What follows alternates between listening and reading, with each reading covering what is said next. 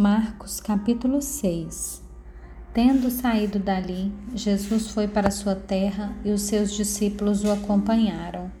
Chegando o sábado, começou a ensinar na sinagoga e muitos ouvindo-o se maravilhavam, dizendo: De onde lhe vem tudo isso? Que sabedoria é essa que lhe foi dada? E como se fazem tais maravilhas por suas mãos? Não é esse o carpinteiro, o filho de Maria e irmão de Tiago, José, Judas e Simão? As suas irmãs não vivem aqui entre nós? E escandalizavam-se por causa dele. Jesus, porém, lhes disse: Nenhum profeta é desprezado, a não ser na sua terra, entre os seus parentes e na sua casa. Não pôde fazer ali nenhum milagre, a não ser curar uns poucos doentes, impondo-lhes as mãos e admirava-se da incredulidade deles. Jesus percorria as aldeias vizinhas ensinando. Chamou os doze e passou a enviá-los de dois em dois, dando-lhes autoridade sobre os espíritos imundos. Ordenou-lhes que não levassem nada para o caminho, exceto um bordão, nem pão, nem sacola, nem dinheiro, e que fossem calçados de sandália e não usassem duas túnicas. E recomendou-lhes: quando vocês entrarem numa casa, fiquem ali até saírem daquele lugar. Se em algum lugar não quiserem recebê-los nem ouvi-los, ao saírem dali, sacudam o pó dos pés, em testemunho contra eles. Então, saindo eles, pregavam ao povo que se arrependesse expulsavam muitos demônios e curavam numerosos enfermos, ungindo-os com óleo. Isso chegou aos ouvidos do rei Herodes, porque o nome de Jesus havia se tornado conhecido, e alguns diziam: João Batista ressuscitou dentre os mortos e por isso forças miraculosas operam nele. Outros diziam: É Elias. Ainda outros diziam: É profeta, como um dos antigos profetas. Herodes, porém, ouvindo isso, disse: É João, a quem eu mandei decapitar, que ressuscitou. Porque o próprio Herodes havia mandado prender João e amarrá-lo na prisão por causa de Herodias, mulher do seu irmão Filipe, com a qual Herodes havia casado. Pois João lhe disse, lhe dizia: você não tem o direito de viver com a mulher do seu irmão. Herodias odiava João Batista e queria matá-lo, mas não conseguia fazer isso, porque Herodes temia João, sabendo que era homem justo e santo, e o mantinha em segurança. E quando o ouvia, ficava perplexo, embora gostasse de escutá-lo. Chegando uma ocasião favorável em que Herodes, no dia do seu aniversário, Deu um banquete às autoridades, aos oficiais militares e às pessoas importantes da Galileia. A filha de Herodias entrou no salão e, dançando, agradou a Herodes e aos seus convidados. Então o rei disse à jovem: Peça o que quiser e eu lhe darei. E fez esse juramento: O que você me pedir eu lhe darei, mesmo que seja metade de meu reino. Ela saiu e foi perguntar à mãe: O que pedirei? A mãe respondeu: A cabeça de João Batista. No mesmo instante, voltando apressadamente para junto do rei, disse: Quero que sem demora o Senhor me dê num prato a cabeça de João Batista. O rei ficou muito triste, mas por causa do juramento dos que estavam com ele à mesa, não quis negar o pedido da jovem. E enviando logo o executor, mandou que lhe trouxessem a cabeça de João. Ele foi e o decapitou na prisão e trazendo a cabeça num prato, a entregou à jovem e essa, por sua vez, entregou à sua mãe.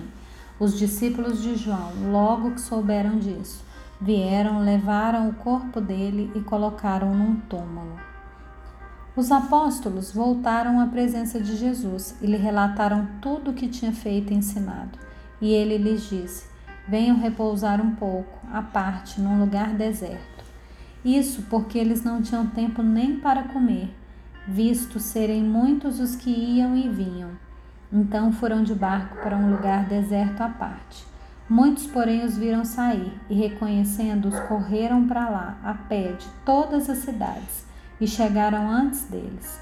Ao desembarcar, Jesus viu uma grande multidão e compadeceu-se dela, porque eram como ovelhas que não têm pastor, e começou a ensinar-lhes muitas coisas. Como já era bastante tarde, os discípulos se aproximaram de Jesus e disseram: Esse lugar é deserto e já é bastante tarde. Mande essas pessoas embora, para que, indo pelos campos ao redor e pelas aldeias, comprem para si o que comer. Jesus, porém, lhes disse: Deem vocês mesmos de comer a eles. Mas eles disseram: Iremos comprar duzentos denários de pão para lhes dar de comer? E Jesus lhes disse: Quantos pães vocês têm? Tratem de descobrir. Eles foram se informar e responderam: Cinco pães e dois peixes. Então Jesus lhe ordenou que todos se assentassem em grupos sobre a relva verde, e eles o fizeram repartindo-se em grupos de cem e de cinquenta.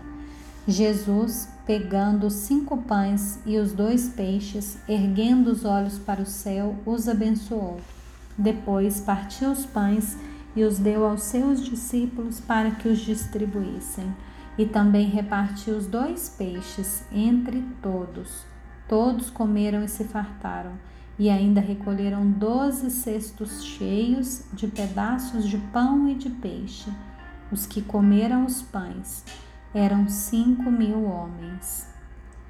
Logo a seguir, Jesus fez com que os seus discípulos entrassem no barco e fossem adiante dele para o outro lado, para Betsaiba, enquanto ele despedia a multidão. E tendo-os despedido, ele subiu ao monte para orar. Ao cair da tarde, o barco estava no meio do mar e Jesus estava sozinho em terra.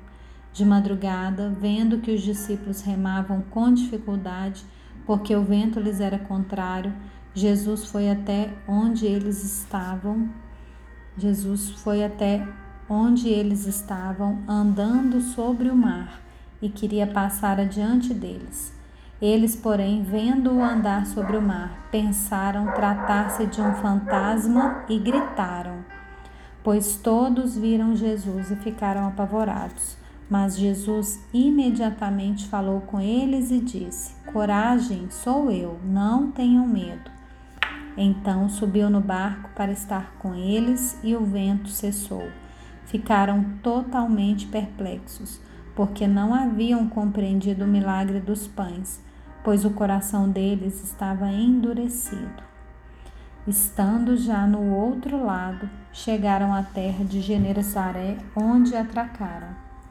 Saindo eles do barco, o povo logo reconheceu Jesus e eles, percorrendo toda aquela região, começaram a trazer em leitos os enfermos e os levavam para onde ouviam que ele estava, onde quer que ele entrasse, nas aldeias, cidades ou campos.